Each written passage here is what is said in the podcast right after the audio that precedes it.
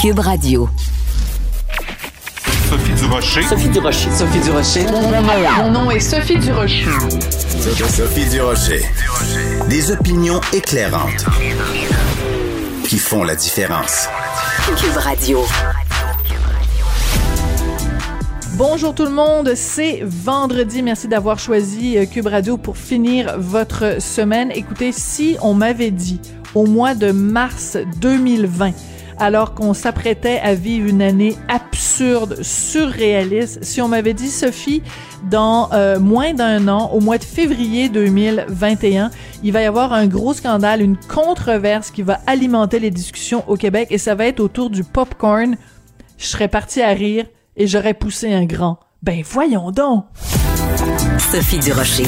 Tout ce que vous venez d'entendre est déjà disponible en balado sur l'application ou en ligne au cube.radio de l'histoire de l'humanité, on a connu le Watergate ici au Québec, on a connu le Pastagate, mais ce, que, ce qui anime le Québec depuis quelques jours, c'est maintenant le Popcorn Gate. Et au cœur de ce Popcorn Gate, il y a Vincent Goudzo, propriétaire des cinémas Goudzo. Il est au bout de la ligne. Vincent, bonjour. Comment ça va? Ben moi, ça va bien. Je fais toujours ma petite mise en garde habituelle. On se connaît dans la vie de tous les jours, donc c'est pour ça que je te tutoie. Vincent, euh, donc il y a toute cette controverse au cours des derniers jours parce que le gouvernement a annoncé donc la réouverture du cinéma, mais vous n'aurez pas le droit, toi et les autres propriétaires, de vendre euh, de la nourriture dans les euh, comptoirs alimentaires. Puis le gouvernement a annoncé qu'il y aurait une compensation financière. Vincent, je veux te faire écouter ce matin à l'émission de Pierre Nantel, mon collègue, le ministre Fitzgibbon était là et voici une partie de leur échange. Comment allez-vous articuler le soutien auprès de M. Goudio pour qu'il ouvre les salles de cinéma puis que les jeunes puissent faire quelque chose pendant la semaine de relâche? je ne vais pas banaliser la, situation, mais écoutez, ce que j'ai dit hier dans un tweet, quand je hier matin que j'ai vu la, polémique du, du, Popcorn Gate, ce que j'ai dit, c'est qu'on va traiter les cinémas comme les hôtels. Les hôtels, si vous vous rappelez peut-être, il y a des restaurants dans les hôtels. Alors, les restaurants sont fermés. Alors, même si l'hôtel est ouvert, ils n'ont pas le droit techniquement au programme de la RAM. Nous considérons les restaurants comme une entreprise dans une entreprise. On va faire la même chose. Donc, je vais, considérer que la partie restauration d'un cinéma est une opération indépendante. Conséquemment, euh, le, cinéma est ouvert, il n'a pas le droit à la RAM, mais on va traiter le, le restaurant comme étant une entreprise, puis on verra à aider à payer les coûts fixes qui seraient déficitaires euh, si c'est le cas. Donc, on va traiter, en gros, euh, la partie restauration de M. Goudzo comme un restaurant. Vincent Goudzo, ta réaction? Ben, écoute, premièrement, je pense que M. Fitzgibbons a oublié l'annonce qu'il a fait la semaine passée quand il a dit que tous les commerces qui étaient fermés pour plus que 90 jours, le moment qu'ils réouvrent, auraient eu droit à la RAM pour, deux, pour 60 jours de plus, donc 15 000 dollars euh, euh, par, euh, par tranche de 30 jours. Donc, hmm. on l'avait déjà, là, mettons. Donc, le fait qu'on nous relance ça, non merci, on l'a déjà. Maintenant, qu'est-ce qui est important, Sophie, à savoir, c'est la première chose. Moi, j'ai pas demandé de subvention. Moi, j'ai rien demandé au gouvernement. Moi, j'ai demandé au gouvernement de me réouvrir avec mes pleins droits, mes pleins, mes pleins services que moi je peux donner à ma clientèle. C'est ça que j'ai demandé. Le fait que le premier ministre hier a souligné qu'il allait compenser les cinémas ou M. Goudzo, ou comme il a voulu le dire, là, c'est pas moi qui l'ai demandé. Donc, mm-hmm. merci pour ceux qui pensaient que j'allais recevoir un grand chèque, là. Mais moi, c'est pas ça que j'ai demandé. Puis j'ai même pas euh, nuancé à ça, si vous y pensez bien. Là, moi, j'ai rien dit. Ça, c'est le 1. Deux, Qu'est-ce que vous voulez que je vous dise? Euh, euh, une fois qu'on a réalisé la gaffe, qu'on a fait notre cinéma, puis là, on veut euh, réaliser qu'il n'y a pas d'argent peut-être, ou ça serait pas tellement logique de donner de l'argent pour du popcorn non mangé, non consommé, ben, qu'est-ce que vous voulez que je vous dise? Là, il, il, pèle ça dans la cour de M. Fitzgibbons. M. Fitzgibbons, il, il, fait pas des miracles. Donc, il, a dit, OK, on va répéter la même chose.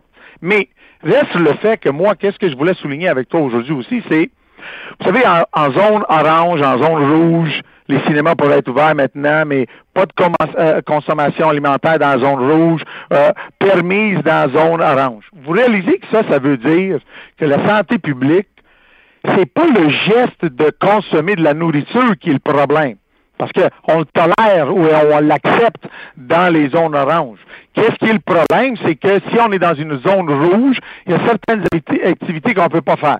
Maintenant, la question, c'est c'est quoi qui détermine une zone rouge et orange? On l'a demandé au premier ministre, puis il nous a dit, regardez les, les, hôpitaux. Voulant dire hmm. que qu'est-ce que vous faites dans ma salle de cinéma doit être conditionnel, basé sur ce qui se passe dans une salle d'urgence, dans des hôpitaux. Mais là, c'est pas moi qui, gère les hôpitaux, là. C'est pas moi qui, qui gère les, hôpitaux, les, les salles d'urgence. Donc, pourquoi qu'est-ce qu'un client fait dans une salle de cinéma devrait être dépendant de ce qui se passe dans, dans, un système de santé publique. Mais ça, c'est une c'est un problème du gouvernement. Si on a perdu un tiers de nos anges gardiens, nos nouveaux anges gardiens, c'est pas parce qu'on mangeait du popcorn dans les cinémas, c'est parce que quelqu'un les les traite pas comme adéquatement peut-être dans le système de santé. Mais ça, c'est pas Mhm. Tu fais référence au fait que justement on a appris euh, dans le journal ce matin que sur les 9000 bénéficiaires préposés aux bénéficiaires qui ont été euh, formés, il y en a déjà 3000 qui ont quitté. Mais ce que je comprends, c'est que tu dis finalement euh, le fait de manger du popcorn est permis en zone orange, pas permis en zone rouge. Donc, le, le, degré de dangerosité de l'acte de manger du popcorn dépend de la situation dans les hôpitaux. C'est cette incohérence-là que tu dénonces. Mais plus que l'incohérence, c'est que je veux faire soulever ce point-là parce qu'il y a plein de monde qui disent des bêtises sur les réseaux sociaux, pensant comme si la santé publique a dit que le COVID, dans le, si on mange, ça va passer dans l'air, ça va, ça va être Matrix time, là. Mais c'est pas ça qu'ils ont dit, la santé publique. La santé publique, ils permettent le geste, le comportement de manger dans une salle de cinéma. Qu'est-ce qui l'interdit? C'est le code de couleur. Et on vient d'avoir maintenant les rapports, certains rapports. Dans un des rapports, on souligne que la santé publique n'a pas recommandé la fermeture des gyms, des cinémas, des restaurants, puis il avait même recommandé l'ouverture de tout ça en décembre. Et nonobstant ça, le gouvernement a dit non. mais non seulement il a dit non, il a dit non en disant je vous dis non parce que c'est la santé publique qui a dit non. Et c'est pas vraiment vrai. C'est ça qu'il faut qu'on doit demander cette transparence et cette liberté de la part de la santé publique. faut, faut enlever le, la musulière là, au docteur Arruda. Puis il faut qu'on ait plus d'explications. Quand on nous interdit quelque chose, faut nous dire le pourquoi. faut, faut, faut qu'on comprenne pourquoi dans notre maison on ne peut pas avoir 10 personnes où c'est plus de risques, mais dans une salle de cinéma 250 c'est correct. C'est ça qu'a dit M. Arruda le 25 septembre. Pourquoi? Parce que de, de, de, de l'espacement, parce que du confinement, parce que du comportement du monde en public versus dans vos résidences, etc., etc. faut l'expliquer, il faut raisonner avec le public. Il faut pas juste nous lancer des slogans, nous lancer, nous faire un cinéma pendant une minute et demie à nous dire on va tous euh, vous aider, puis à la fin de la journée, on n'aide personne, puis on n'a pas vraiment l'argent non plus pour le faire. Je veux, je veux absolument, Vincent, te faire écouter un deuxième extrait de cette entrevue que le ministre Fitzgibbon a accordé euh, ce matin à mon collègue Pierre Nantel. On écoute ça. Trouvez-vous que M. Goudzo est un peu chialeux ici, là, quand même? On lui demande juste de faire appel un peu au sens civique puis d'offrir une option pour les jeunes. Il en demande beaucoup, non? Ben, écoutez, euh, oui, puis peut-être que le popcorn est vend trop cher, je sais pas, là, mais la, réalité, par contre, la réalité, par contre, écoutez, on est, on est là, nous, moi, moi ma, ma, job, c'est d'aider les entreprises, puis j'ai toujours dit, on veut, on veut faire des programmes qui sont équitables. Tes frères, un programme popcorn, ça n'arrivera pas, euh, ça serait un peu ridicule. Mais en même temps, il faut aider les gens, puis on veut que tout le monde euh, sorte de cette crise-là. Là, on arrive au bout. Là. Quand on est rendu à aider les, enjeux de popcorn, c'est des bonnes nouvelles, monsieur. on va pas arriver au bout du tunnel bientôt, pour on parlera d'autres choses. Alors, euh, ministre Fitzgibbon, qui est quand même ministre de l'économie, qui laisse entendre, qui trouve quand même que tu es un petit peu chialeux. Qu'est-ce que tu lui réponds, euh, Vincent? Ben, c'est pas lui qui a trouvé que j'étais chaleureux. Je pense que c'est Nantel qui a trouvé que j'étais chaleureux. Oh, c'est ça, c'est Pierre qui a, qui a, trouvé que j'étais chaleureux. La vérité, c'est que Pierre Fitzgibbon, c'est mon, c'est mon député de comté à Terrebonne où j'habite, donc je le connais très bien et je pense qu'il faut admirer sa loyauté envers son patron euh, et comment qu'il s'est, euh, s'est pas trop compromis. Euh, mais faut juste souligner que le programme Popcorn, c'est son patron qui l'a soulevé. Moi, j'en, hmm.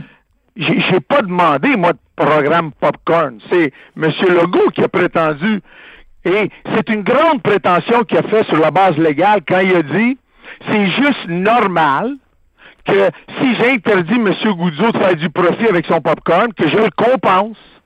Mais ça, c'est lui qui l'a dit. Moi, j'ai rien à voir avec ça. Mais il faut se demander, est-ce que tous les restaurateurs maintenant, tous les gymnases, tous les cinémas qui ont été fermés, parce que lui a décidé de les fermer, c'est pas la santé publique, lui a décidé, est-ce que maintenant ça veut dire que c'est juste légitime qu'il compense toutes ces personnes-là? C'est lui maintenant qui, qui doit répondre de ses mots et de son show business, euh, son, petit show là, qu'il nous a fait euh, euh, hier. Et, mais moi, le ministre Fitzgibbons, je, disons que je le respecte pour sa loyauté. Je pense pas qu'il a été vraiment méchant envers moi. Je pense que il a fait, il a essayé de, de porter au ridicule quelque chose qui se trouvait un petit peu mal à l'aise. Mais comme je vous dis, le programme Popcorn, c'est l'idée de son boss. Hmm. Le programme Popcorn, hmm. c'est l'idée de son boss, euh, François Legault. Bon, euh, depuis 24-48 euh, heures, les gens ne parlent que du fait que dans les cinémas, de toute façon, ça coûte beaucoup trop cher par rapport à ce que ce que ça coûte vraiment. Écoute, il y a un un chercheur à l'Université de Californie qui a déjà calculé que le popcorn, euh, ce que ça coûte par rapport à ce que c'est vendu dans les cinémas aux États-Unis, on le paye 788 de son coût de production. Puis pour les liqueurs, les boissons gazeuses, on paye 558 de ce que ça coûte de production. Est-ce que c'est vraiment ça ta marge de profit entre ce que ça te coûte le popcorn puis euh, le prix que tu nous le vends? Euh, peut-être en marge directe, quand on dirait prix de vente moins coûtant du produit direct. Mais comme euh, Pierre-Olivier Zappa l'a si bien euh, euh, fait réaliser hier dans son, son entrevue, dans son, son, son, ouais, son, son, émission, ouais. dans son émission, excuse-moi, oui. la vérité, c'est qu'il y a d'autres coûts qui sont pas directement reliés au popcorn qui doivent être couverts, comme l'employé qui aide à servir le popcorn, l'employé qui fait le popcorn, l'électricité qui sert à produire le popcorn, le loyer où on a le, le casse-croûte pour vendre le popcorn. Tous ces coûts-là, ils sont pas associés directement, mais le vrai profit net, net, net d'un cinéma, ça joue dans les 10, 15, 20% Les bons cinémas, c'est peut-être du 25% Mais mhm. donc le, 500% sur un item versus tous les autres items que peut-être la marge est beaucoup plus petite, en moyenne, euh, c'est une marge nette nette d'entreprise d'à peu près, comme je vous dis, de 10 à 25, dépendamment. Donc, c'est pas si extraordinaire que ça. La vérité, par exemple, c'est il faut quand même faire des nuances, là. Si on est 50-50 entre prix d'entrée et consommation euh, euh, à la restauration, faut donc dire que la dépense moyenne, c'est à peu près 10 Donc, pour quelqu'un qui me dit, comme Patrice Roy qui a dit l'autre jour, que ça coûtait aussi cher que d'aller dans un restaurant gastronomique, mm-hmm. je ne sais pas quel restaurant gastronomique il va où ça coûte 10 pour manger, là. C'est pas, euh, ça. moi je pense qu'on aime l'exagération aujourd'hui. Oui. Alors, Vincent, c'est très important. Euh, ma collègue Maude Boutet me, fait parvenir euh, l'avis de la santé publique qui a été dévoilé aujourd'hui. Et ça mentionne bel et bien que la santé publique a toujours recommandé qu'il n'y ait pas d'offres alimentaires. Alors c'est écrit noir sur blanc, je te le lis. Cinéma ouvert, idem dans les zones oranges avec masque de procédure et place fixe assignée, mais pas d'offres alimentaires ni de consommation dans les salles. C'est exactement le contraire de ce que toi tu martèles depuis le début. Oui, parce que nous, on nous a dit euh, que c'était qu'on réouvrait avec les mêmes conditions qu'en euh, juillet ou septembre. Maintenant, qu'est-ce qui est intéressant, c'est que c'est bien beau avoir maintenant divulgué ce rapport-là ou ces recommandations-là. Il, manque quand même des recommandations dans toute la liste. Il manque toutes les recommandations pour l'ouverture de juillet. Donc, le 22 juin, quand les cinémas ont pu réouvrir, cette recommandation-là de la semaine avant, elle n'est pas là. Je me demande le pourquoi. Mais, tout ça dit quoi? Quand le gouvernement a affiché les trois conditions essentielles hein, dans sa publicité avant la conférence de presse, il n'y avait pas l'interdiction de la nourriture. Ah non? dans la non le, le, le, le, le fameux euh, le, le, fameux photo la belle photo qui donnait le masse de procédure qui disait euh, 250 personnes et qui disait euh, couvre-feu à 8 heures là pour les cinémas il n'y avait pas de mention d'interdiction de consommation de nourriture ça c'est le un deux durant la conférence de presse puisque les journalistes n'ont pas été informés de ça avant Mhm. on ne pouvait pas poser des questions sur ça. Donc, on a évité de poser les questions. C'est après, c'est à 6h30 qu'on a eu vent de ça. Et si vous vérifiez avec Pierre-Olivier Zappa, lui a été informé par le bureau du premier ministre À à 6h30. 16h15.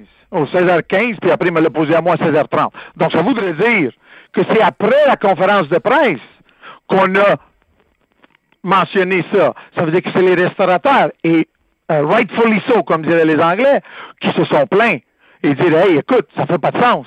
Vous, vous, vous permettez l'ouverture des cinémas en zone rouge, mais vous les laissez aussi consommer de la nourriture, puis vous, nous, nous vous nous ouvrez pas. Tout ça dit, faut se maintenant retourner encore plus en arrière et regarder les recommandations qui disent les cinémas, les restaurants, les gymnases ne devaient pas être fermés. Donc, initialement, le débat, on commence dès le début, puis je voudrais comprendre pourquoi on a recommandé de laisser les restaurants ouverts, rester les cinémas ouverts, les gymnases. On a refusé ça. Puis là, tout d'un coup, la santé publique dirait, OK, vous pouvez ouvrir les cinémas, mais on va avoir une restriction de nourriture. Mais pourquoi qu'on n'a pas parlé à la conférence de presse? Pourquoi qu'on n'a pas pu soulever ça? Moi, avant la conférence de presse, Oui, quand j'ai parlé à la santé publique, hein, Oui. on m'a dit que c'était les mêmes conditions qu'en en juillet, août et septembre. Et juste, juste pour le masque de procédure, puis il fallait dealer avec le, le fameux couvre-feu. Ouais. Bon, alors écoute, euh, ça va être euh, vraiment à élucider parce que c'est des informations quand même assez euh, contradictoires. Vincent Goudzo, donc euh, président des cinémas Goudzo, merci d'être venu euh, aujourd'hui réagir euh, aux propos euh, du ministre Fitzgibbon.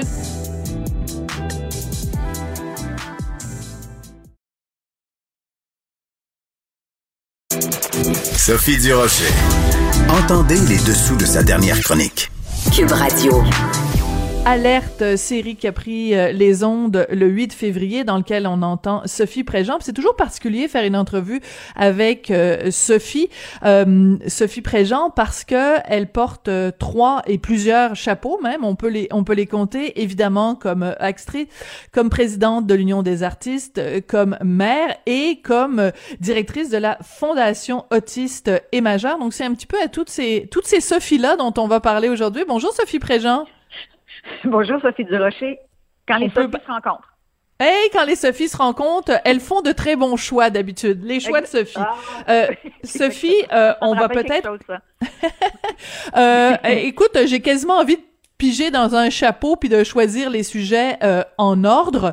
Euh, commençons justement par parler euh, d'alerte. Je suis retournée un petit peu dans le temps et j'ai retrouvé une entrevue que tu avais donnée au mois de mai avec euh, Gino Chouinard. Mai 2020, tu étais en plein déménagement et tu disais, écoutez, je sais même pas si euh, les tournages vont pouvoir reprendre. Tu étais assez fébrile, évidemment, parce que c'était les tout débuts de la pandémie. Donc, ce qu'on voit euh, au- aujourd'hui dans Alerte, ça a été tourné quand? Ça a été tourné à partir de fin septembre à, troisième semaine de décembre. Donc, on a, on a accusé un retard. On a commencé à tourner au mois d'avril, ce qui n'est pas arrivé, évidemment. Pleine pandémie oblige. On a donc remis ça. Euh, et donc, la production a pu commencer fin septembre. Un peu sur les chapeaux de roue, dois-je avouer. Oui. Euh, c'était complexe là. On était on était encore dans la pandémie puis on se demandait tous si c'était possible encore de tourner dans des conditions comme celle-là. Mais raconte-moi ce que ça représente pour euh, une actrice, une comédienne comme toi, qui a cru vraiment dans sa chair que euh, peut-être même un jour euh, que- que- que il y- aurait plus jamais de tournage. En tout cas, ça a dû être une crainte qui t'a traversée. En plus, comme présidente de l'UDA, tu es euh, en contact avec plein d'artistes qui ont peur pour leur gagne-pain. Donc, quand t'as entendu le premier, la première fois on roule, ça tourne, la caméra roule, vas-y Sophie. Comment tu t'es sentie? Ah, je me suis sentie vraiment très. D'abord, faut, faut, tu l'as dit, là, moi, je cumule plusieurs emplois. Alors, moi, j'ai été pendant tout l'été essayer de travailler avec la santé publique, le ministère de la Culture, pour essayer d'établir des règles. Alors, ils nous demandaient de décrire de façon très, très exhaustive chaque secteur. C'est quoi un chanteur d'opéra? Quels sont les dangers? Les acteurs, les postillons et tout ça.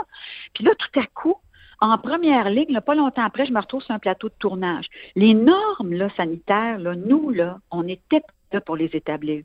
C'est pas nous qui les avons établies, c'est la santé publique. L'Union des artistes, là, elle faisait pas partie du comité. OK? Donc, pas de mots à dire. Nous, on, on nous a demandé d'écrire nos fonctions et c'est hum. tout quand on s'est retrouvé sur les plateaux de tournage, là, puis qu'on nous a dit vous enlevez vos masques, là, puis 15 minutes par jour, vous pouvez vous approcher à moins d'un mètre. Là, j'ai là, j'étais plus dans la théorie, dans le bureau devant un Zoom. J'étais dans la vraie vie à enlever mon masque. J'ai eu des frissons. J'ai oui. j'ai, euh, j'ai fait moi je m'expose. Je sentais que je m'exposais. Mais moi, j'ai toujours dit je suis pas médecin, je connais rien là-dedans. Je vais laisser les gens qui savent de quoi ils parlent nous diriger là-dedans et j'accepte le pacte.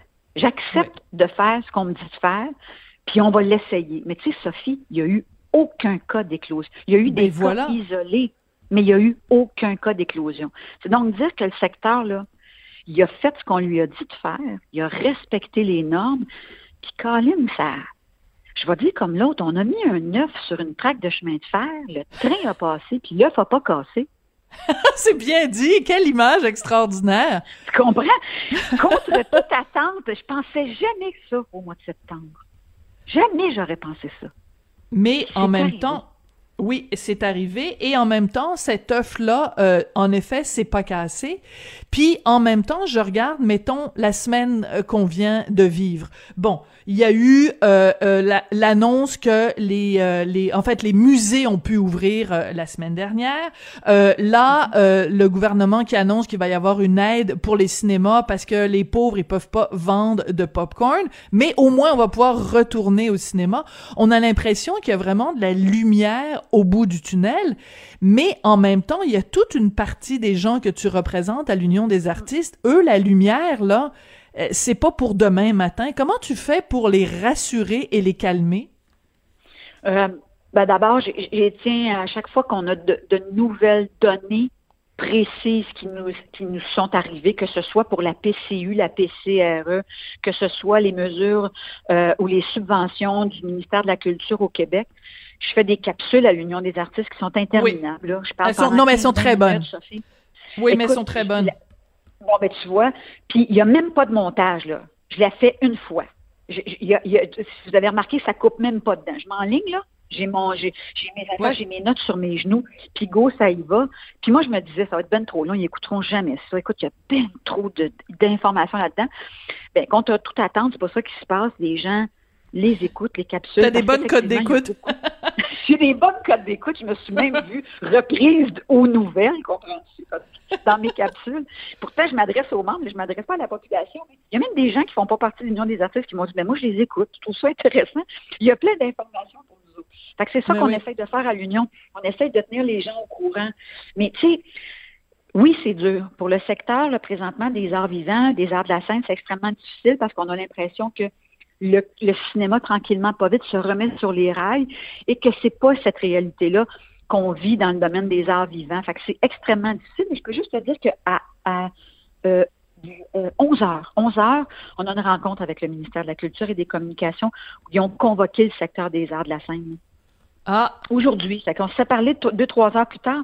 Je, je sais pas ce qu'ils vont nous annoncer parce qu'on ne sait mm-hmm. jamais. Mais tu sais, moi, j'ai, pris la peine hier de téléphoner à Marie Gendron pour ne pas la nommer, euh, euh, qui travaille avec Madame Roy, pour dire, écoute, là, j'aimerais, j'aimerais comprendre, puis j'aimerais savoir cette, ce nom-là, catégorique pour le secteur, il vient d'où? Juste parce que j'aimerais ça pouvoir dire quelque chose aux gens que je représente, tu sais. Parce que là, pour l'instant, je vois, hein, tu comprends?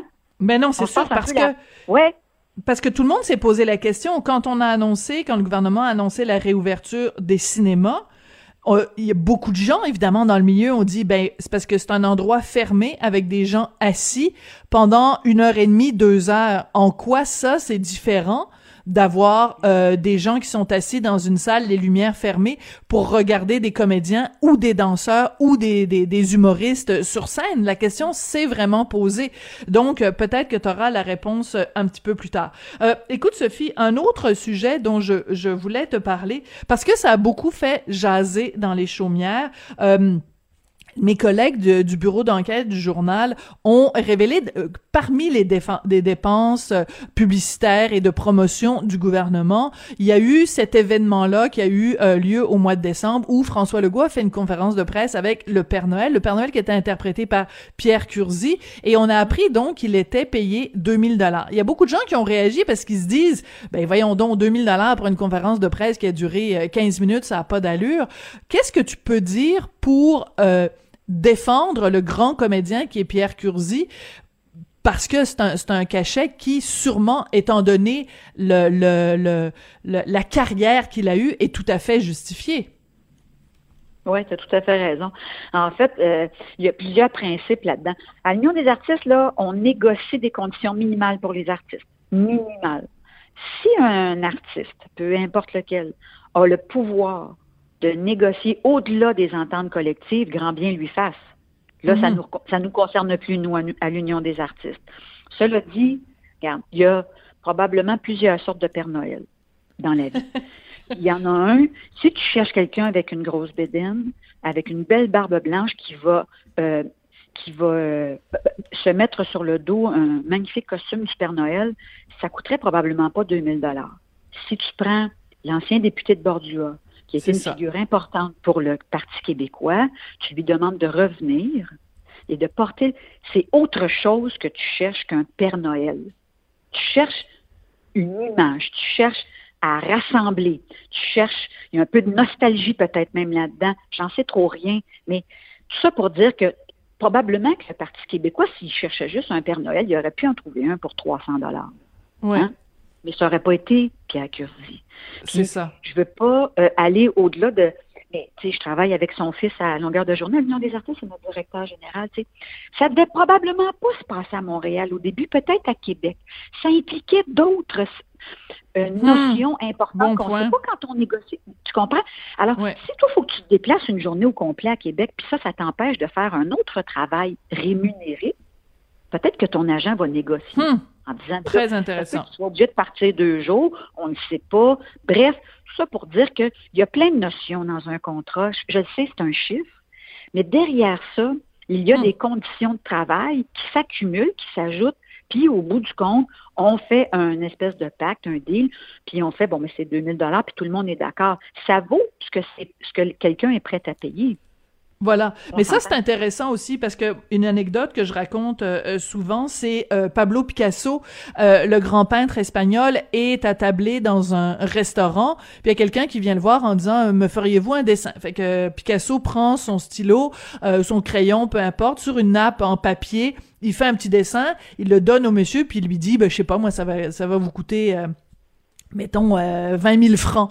Et, ben, euh, la personne lui dit, ben voyons donc, ça vous a pris 15 minutes, puis Picasso répond, non, ça m'a pris 50 ans. Ma, vie, oui, ça m'a C'est ça, c'est toute ma vie. Alors, Pierre Curzi, c'est la même chose, là, c'est pas le 15 minutes qui a été le Père Noël, c'est c'est c'est 30 ans ou 40 ans ou 50 ans de carrière derrière, là. Ah oui, parce que des Pères Noël à trois, encore une fois, des Pères Noël à 300 dollars, ça existe à l'Union des artistes. Mais c'est pas ça qu'on cherchait ici. C'est pas ça, là. Écoute, mais c'est Pierre Curzi. Mais c'est pour ça que je voulais t'en parler parce que je trouve qu'il y a euh, aussi une méconception euh, dans, dans la part euh, du public. Des fois, les gens voient des chiffres passer et ne mesurent pas. Et, et c'est ton rôle aussi comme présidente de l'UDA de de valoriser et d'expliquer c'est quoi le rôle des artistes. Et d'ailleurs, ça me fait penser à cette conférence de presse où le premier ministre on lui demandait ben pourquoi vous ouvrez les cinémas et pas les théâtres? Puis lui a dit ben écoutez, nous, notre but, c'est vraiment d'occuper les enfants pendant la semaine de relâche. Puis les enfants, euh, ils trouvent ça plus le fun d'aller au cinéma que d'aller au théâtre. Ouch! C'est pas super gentil pour les, comédiens qui se, qui se, tuent à la job sur euh, des scènes de théâtre, là. Euh, ben, Puis effectivement, euh, euh, pas certaine que c'est si vrai que ça. Je connais des magnifiques compagnies de théâtre qui s'adressent à un public jeune. C'est extraordinaire. Je suis pas Ouais. sûre que tu, moi, je- euh, il y a quelques films étant très jeune qui m'ont marqué. Le nombre de fois que je suis allée au théâtre de Nice Pelletier, dans vrai. la vie, je m'en souviens encore. Il y a une notion ah, vraiment extraordinaire à l'idée de rencontrer des acteurs pour la première fois quand tu as 7 ans, 9 ans, 11 ans, 13 ans. C'est extraordinaire, là. C'est comme la première fois que tu vas au musée. C'est comme, il y a, y a quelque chose, il y a une rencontre, là. Ça, ça ne se mesure pas. Euh, c'est pas juste une heure et demie d'activité spéciale pendant la relâche.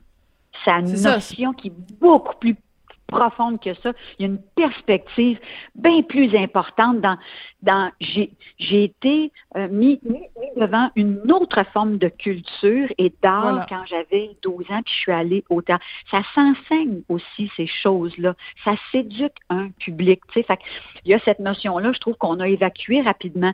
Mais tu sais, on est en période de pandémie, je comprends bien ça. Puis euh, c'est c'est vrai que c'était probablement plus facile pour les cinémas de dire, ben oui, on peut ouvrir dans deux semaines, ce qui n'est pas nécessairement la, la, la vraie chose, la vérité pour Mhm. toutes les compagnies de théâtre. Il y en a pour qui c'est probablement plus lourd et ils ont peut-être besoin de plus que ça, quatre, quatre semaines, six semaines.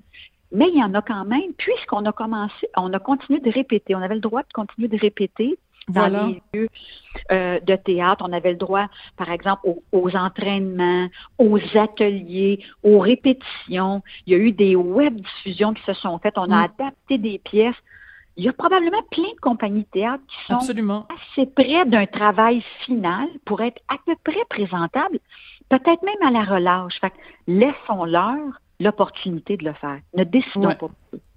Absolument. Mais je trouvais que dans, dans, dans sa façon de présenter les choses, c'était une sorte euh, de façon de dire, bon, ben, faut pacter les petits, tu sais, faut les mettre quelque part, faut les, faut parquer les petits, en fait. euh, c'est, euh, dans quel endroit on va pouvoir les parquer, puis ça va être moins compliqué. Oh, on va les parquer au cinéma, ça va être plus simple que de les parquer au théâtre. Euh, je veux absolument, il me reste peu de temps. Sophie, je veux absolument euh, te parler de cette fondation que toi et Charles, euh, La Fortune, ton conjoint, vous avez euh, mise sur pied en octobre de l'année dernière, en pleine euh, pandémie. Donc, la fondation Autiste et Majeur. Euh, comment ça va? Parce qu'en période de pandémie, pour ramasser des sous, c'est beaucoup plus difficile. Déjà, en temps normal, c'est difficile. Comment, comment ça va? Comment se porte votre fondation? Compte tenu de la situation, elle, se porte très bien. Bon, d'abord, on a retardé l'inauguration, si tu veux, de la fondation. Ça faisait longtemps qu'on était prêt, mais on est arrivé en plein milieu de la pandémie. On devait sortir, euh, on devait euh, être dans les médias à peu près de mars à avril, donc, directement dans les premiers mois de la pandémie. Donc, euh, on a décidé de retarder. Puis à un moment donné, ben, trop retardé, ça se pouvait plus non plus. Alors, on a décidé, malgré la... Puis, il faut dire aussi qu'on arrimait les choses avec la diffusion de autistes maintenant majeurs Voilà. tu sais, parce qu'on voulait se, un peu se, se servir du de la sortie et de la diffusion de l'émission pour pour, pour lancer la fondation. Donc, euh, euh, ça- devenait plus possible d'attendre. Fait que, on se disait, ben, envers et contre tous, on va le faire maintenant, on verra. Ça va super bien. On a déjà des grands partenaires, des partenaires importants avec nous, des gens qui se sont engagés. Puis, je pense qu'on va pouvoir faire des belles annonces. Euh, Probablement d'ici, je ne sais pas, cet été, peut-être même avant.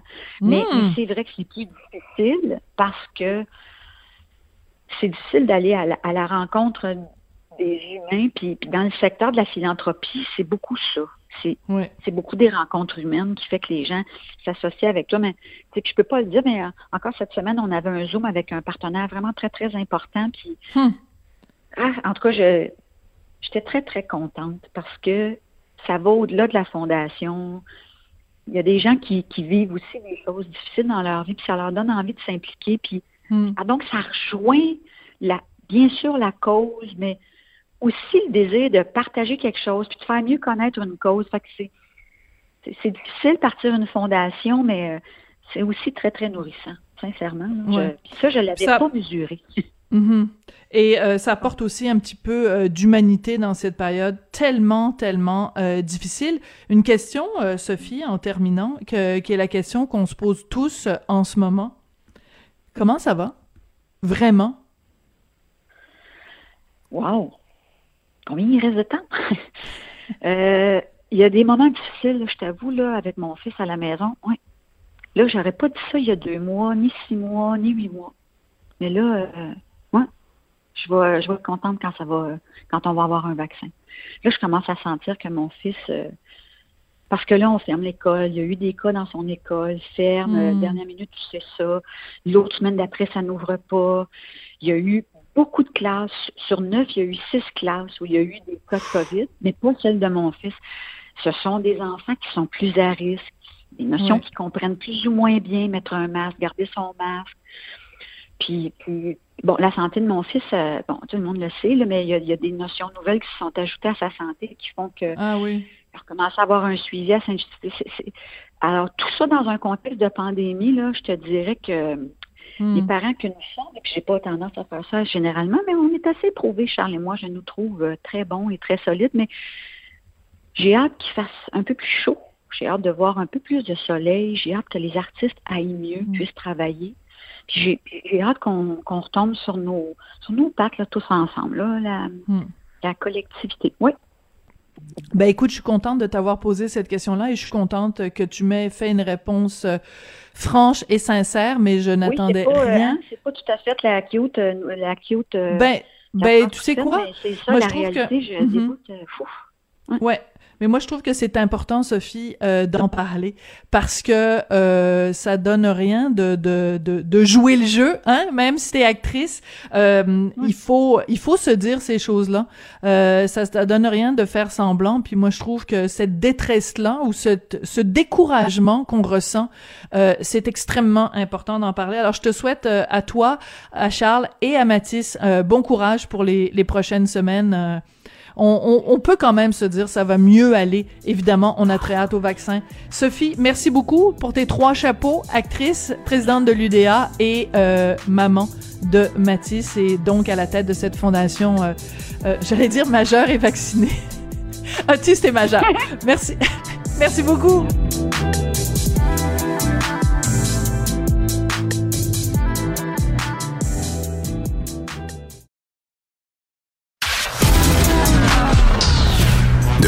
Culture aux affaires publiques. Vous écoutez Sophie Durocher. Cube Radio. dans le milieu médiatique, c'est une bombe parce que l'émission euh, Tout le monde en parle est regardée tous les dimanches par, bon, ben, ça varie, hein, ça tourne toujours autour du million de personnes et aussi parce que Guy Lepage et Danny Turcotte, c'est un peu comme euh, le pape et, mettons, je sais pas, l'archevêque. Alors, quand on a appris que Danny Turcotte démissionnait de son poste de fou du roi, ça a créé vraiment une onde de choc dans euh, les médias et auprès du public. On va parler de tout ça avec Jean-François Lisée, qui est notre euh, collaborateur. Habituellement, il est avec nous juste une fois par semaine, mais là, maintenant, il va être là deux fois par semaine. On est très content. Jean-François, bonjour. Bonjour, ben là, si la tendance se maintient, qu'est-ce qui va se passer? Ben, je sais pas, peut-être à un moment donné trois fois par jour, hop, trois fois par semaine, puis après une fois peut-être tous les jours. Mais en attendant, écoute, toute une onde de choc, évidemment, la démission de Danny Turcotte. Faut juste resituer le contexte. Euh, supposément que c'est sa propre euh, décision. Eh, euh, Est-ce que toi, tu penses que c'est peut-être Radio-Canada qui lui aurait demandé de quitter après un commentaire qu'il a fait à la dernière émission de dimanche dernier?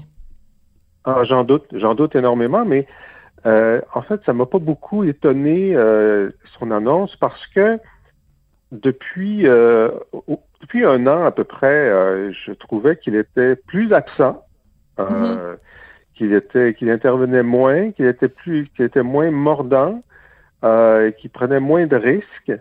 Et je pense qu'effectivement, euh, sa décision et on peut on peut discuter de ce qui s'est produit euh, dimanche dernier, mais euh, sa décision est un peu dans l'air du temps parce que c'est de plus en plus difficile de faire de l'humour grinçant euh, parce que la capacité des gens de se sentir blessés et de, de réagir négativement est de plus en plus forte.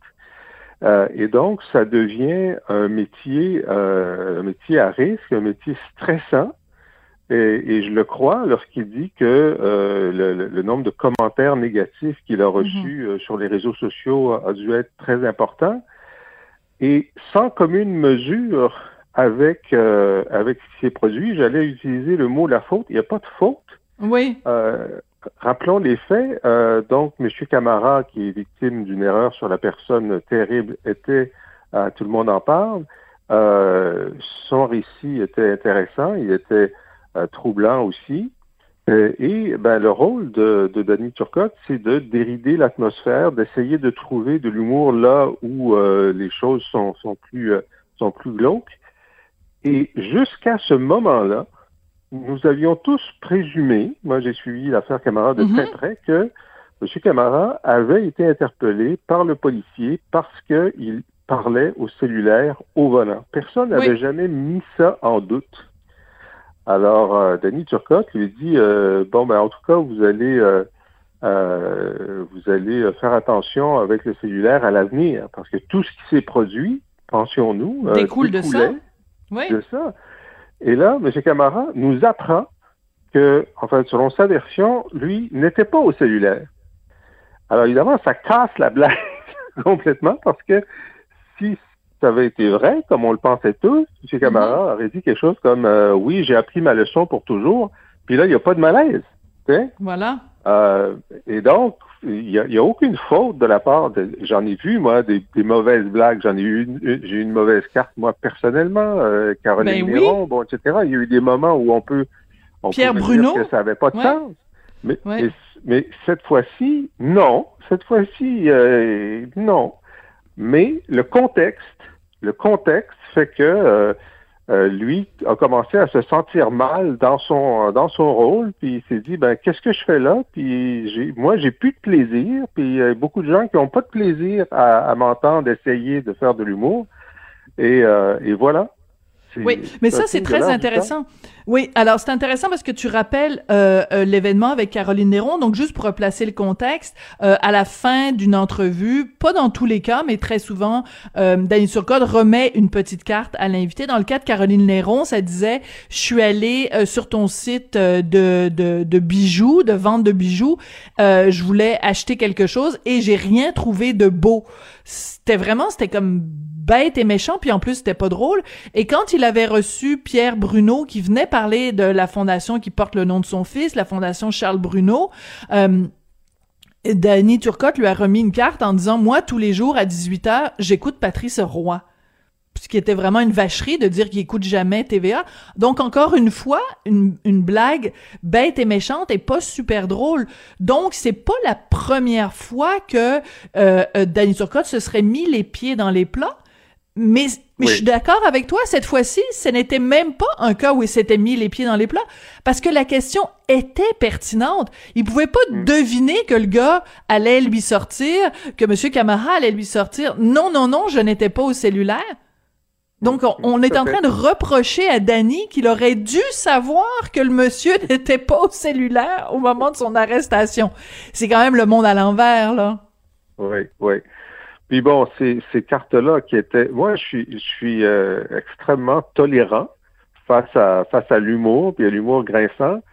Euh, et l'humour peut être méchant à une condition, faut que ce soit drôle. Hein? On peut être très méchant. Plus on est méchant, plus il faut que ça soit drôle pour que ça passe. Et dans les deux cas que tu rappelles, ben, il n'y avait rien de drôle. C'était simple, c'était juste méchant. Mais il n'avait pas perdu son emploi pour ça. Il ne s'était pas retiré pour ça. Donc, il avait le droit aussi de se tromper. Euh, voilà, tout à fait. Mais là, c'est, on n'est pas là, on n'est on n'est pas dans avoir euh, échoué à être drôle. On est dans euh, il y a plus il, n'y a plus de plaisir à essayer de marcher sur des œufs constamment et même lorsqu'il casse pas d'œufs, euh, il se sent mal. Je pense qu'il se sent mal. et ça me rappelle le fait que au New York Times, maintenant, il n'y a plus de caricature. Oui. Parce que c'est trop compliqué de, de, de, faire une caricature sans choquer des gens. Euh, alors, on est dans cette, dans cette phase où euh, c'est très difficile euh, de prendre le contre-pied humoristique d'une situation. Oui, et ce qui, ce qui, c'est un contexte aussi parce que Danny Turcotte, il a dit bon, avec les conditions du direct, c'est tout, ça a complètement changé la donne. Et c'est vrai. Je veux dire, tu, tu, tu fais de la radio, c'est en, en, direct, tu fais des trucs. Donc le potentiel de se mettre à un moment donné soit de se mettre réellement les pieds dans les plats ou simplement de dire un mot qui va blesser quelqu'un, euh, le potentiel est multiplié par 10 parce que sinon, euh, de, de, quand tu fais du montage, tu peux toujours couper quelque chose qui peut être euh, problématique. Donc, c'est aussi ça. Mais si on, on, est en train de dire que le direct, c'est trop dangereux, ben, il y a plus personne qui va faire des émissions en direct parce que tu risques à un moment donné de dire une affaire qui va blesser quelqu'un puis là, la meute. Et il faut aussi parler, Jean-François, du fait que aujourd'hui, c'est pas juste un, phénomène où, les gens font euh, euh, un commentaire et quelqu'un est offensé, mais c'est la façon dont on se fait lyncher sur les médias sociaux. Et dans le cas de Danny Turcotte, ça a été ça c'est à un moment donné, les gens ne parlent que de ça en des termes extrêmement durs. Et il l'a même dit, Danny Turcotte, sur toutes mes plateformes. Ça veut dire qu'il a été attaqué sur Twitter, sur Facebook, sur Instagram, partout. Il a mangé une volée. Hmm. Oui, oui, mais en même temps, bon, sur la question du direct, euh, les, exemples que tu as donnés avaient été faits en, en différé.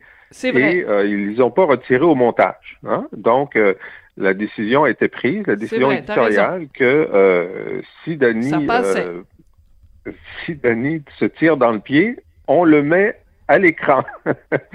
Alors, euh, mais puis là, tu sais, la critique, oui, on est dans ce contexte-là, c'est pas nouveau pour Caroline Néron, il s'était fait attaquer aussi. Pour Bruno, moi, dans mon cas, ça avait été terrible. Mais rappelle-nous ce qu'il t'avait dit, toi, sur ta petite carte. Bah, il m'avait dit que j'aimais me regarder dans le miroir. Alors, c'était juste cheap. C'était mm. cheap. Là, effectivement, il y avait eu euh, énormément de gens qui étaient venus à mon à, mon soutien. Euh, et puis, euh, mais là, ça faisait partie. Il y a un moment où comme c'est le contexte, ça fait partie de, la définition de tâche. Puis euh, si tu veux bloquer les gens, tu les bloques. Si tu veux pas, euh, bon. Mais là, lui, il n'avait plus le n'avait plus la couenne suffisamment dure pour continuer à vivre ça. C'est ça. Il y, y, a des gens pour mhm. lesquels c'est pas grave, ils vont continuer et, et, chacun décide de prendre sa dose ou de pas prendre sa dose. On se souvient de Judith Lucier, euh, la féministe et l'activiste qui, euh, à un moment, euh, se sentait trop critiquée dans les médias sociaux, avait décidé de se retirer du débat public pendant un certain temps. Elle est revenue après. Ben, c'est sûr que lorsqu'on est dans le débat public et qu'on est une figure polarisante et qu'on reçoit de la critique, ce n'est jamais complètement anodin. Hein. Puis même les politiciens qui se font critiquer tous les jours, tu développes une couenne, mais, ce, mais ça laisse toujours une petite trace. Alors, selon le degré de, de, de, résistance au stress, mm. euh, il y en a qui, il y en a qui, qui, sont capables d'en prendre davantage. Il y en a qui sont, qui se disent non, je n'en veux pas. D'ailleurs, c'est pourquoi il y a des gens qui veulent pas venir en politique parce qu'ils savent qu'ils ben, vont se faire critiquer hein, tous les jours. Euh, ça prend une disposition d'esprit, une volonté. Euh, dans le cas de Dany, moi, je me disais depuis un certain temps que je trouvais qu'il n'avait pas l'air bien dans sa peau. Mm-hmm. Il n'avait pas l'air à sa place. Mm-hmm. Quoi dire, comment intervenir, qui n'était pas le cas au début, évidemment, mais ça fait combien d'années là que ça dure? Oui, 17 ans. 17 ans. Ouais. Comme disent les Anglais, uh, he had a good run oui, c'est ça. non, puis je pense que bon, excuse-moi de, de, de, dire ça, puisque mais c'est quand même euh, bon. Je pense qu'il a eu un très très bon salaire aussi pendant toutes euh, ces années-là. Mais je trouve triste.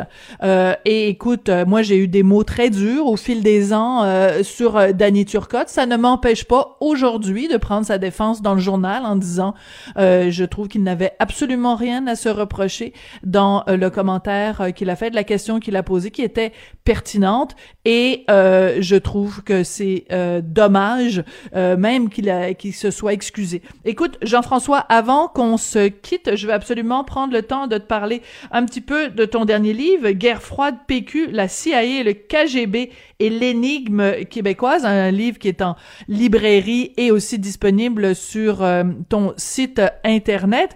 Quand on met tout ça ensemble, le Québec, le KGB et la CIA, on a l'impression que c'est un, un roman euh, d'espionnage de... Euh, voyons, comment il s'appelle, le gars? John Le Carré. Oui, merci. merci. Oui, ben, moi, je suis un grand fan de Le Carré. J'ai tout lu. D'ailleurs, je suis en deuil de Le Carré, mais euh, oui, ben moi j'ai voulu savoir dans quelle mesure on avait intéressé les, agences étrangères. Puis le fait, c'est que oui, oui, Montréal était était pourquoi? Ben pour les raisons normales, c'est-à-dire que le KGB veut venir voler les secrets euh, des, entreprises euh, américaines ou canadiennes ou scientifiques sont ici. ils aiment beaucoup McGill, hein, en particulier. Ah oui? Souvent à McGill, parce que McGill a, souvent des, contrats des contrats euh, de, de, pointe technologique. mais la question québécoise, évidemment, c'était ça l'énigme. Et, chaque chaque grande puissance voulait savoir si c'était l'autre grande puissance qui voulait que le Québec soit indépendant. Hein? Euh, et, là, on a un jeu d'ombre intéressant parce que euh, il y a aussi ce qui, est inexistant sur le reste du continent, c'est la présence française. Alors tout le monde se disait bon ben De Gaulle veut l'indépendance du Québec, ça c'est sûr. On le sait, il est venu le dire sur un balcon. Euh, il, doit y avoir des agents français ici. Il y en avait effectivement depuis 58. alors c'est lui qui doit vouloir faire que le Québec soit souverain, mais selon la CIA et le, la GRC, c'est parce qu'il y avait des taupes soviétiques hmm. autour de De Gaulle. Et donc, euh, les indépendantistes étaient des marionnettes de De Gaulle, qui lui-même était une marionnette du KGB. Incroyable. non, le, non. Le KGB pensait que c'était la CIA qui voulait que le Canada se fragmente pour que les Américains puissent mettre la main sur les ressources naturelles du Canada. Alors, tu ces gens-là sont payés pour être paranoïaques. Hein? Ben, oui, c'est euh, ça. Et, et, ils le sont. et On en a pour notre argent, c'est très bien dit. Donc, le livre s'intitule Guerre froide, PQ, la CIA, le KGB et l'énigme québécoise. Alors, merci beaucoup, John Le Carré Lisée. Ça a été euh, un plaisir de vous parler aujourd'hui. Et on se retrouve... Euh, alors, attends, c'est quoi, là, toi, tes journées? Ça va être le vendredi et, et le mercredi. Bon, ben, deux, deux, deux fois plus de bonheur. C'est comme euh, la, la, la, la, gomme à mâcher, là, le chewing-gum, euh, deux fois plus de plaisir. On est super content. Merci beaucoup, Jean-François. Et c'est comme ça que se termine l'émission. Merci beaucoup à Joanie Henry à la mise en onde, à la réalisation. Merci à William Boivin et euh, Luc Fortin à la recherche. Je vous souhaite une super belle fin de semaine. Euh, bientôt la semaine de relâche. Bientôt on va pouvoir aller au cinéma. Bientôt. Ah oui, il y a de la lumière au bout du tunnel. C'est ce qu'on se souhaite. Merci beaucoup. À lundi.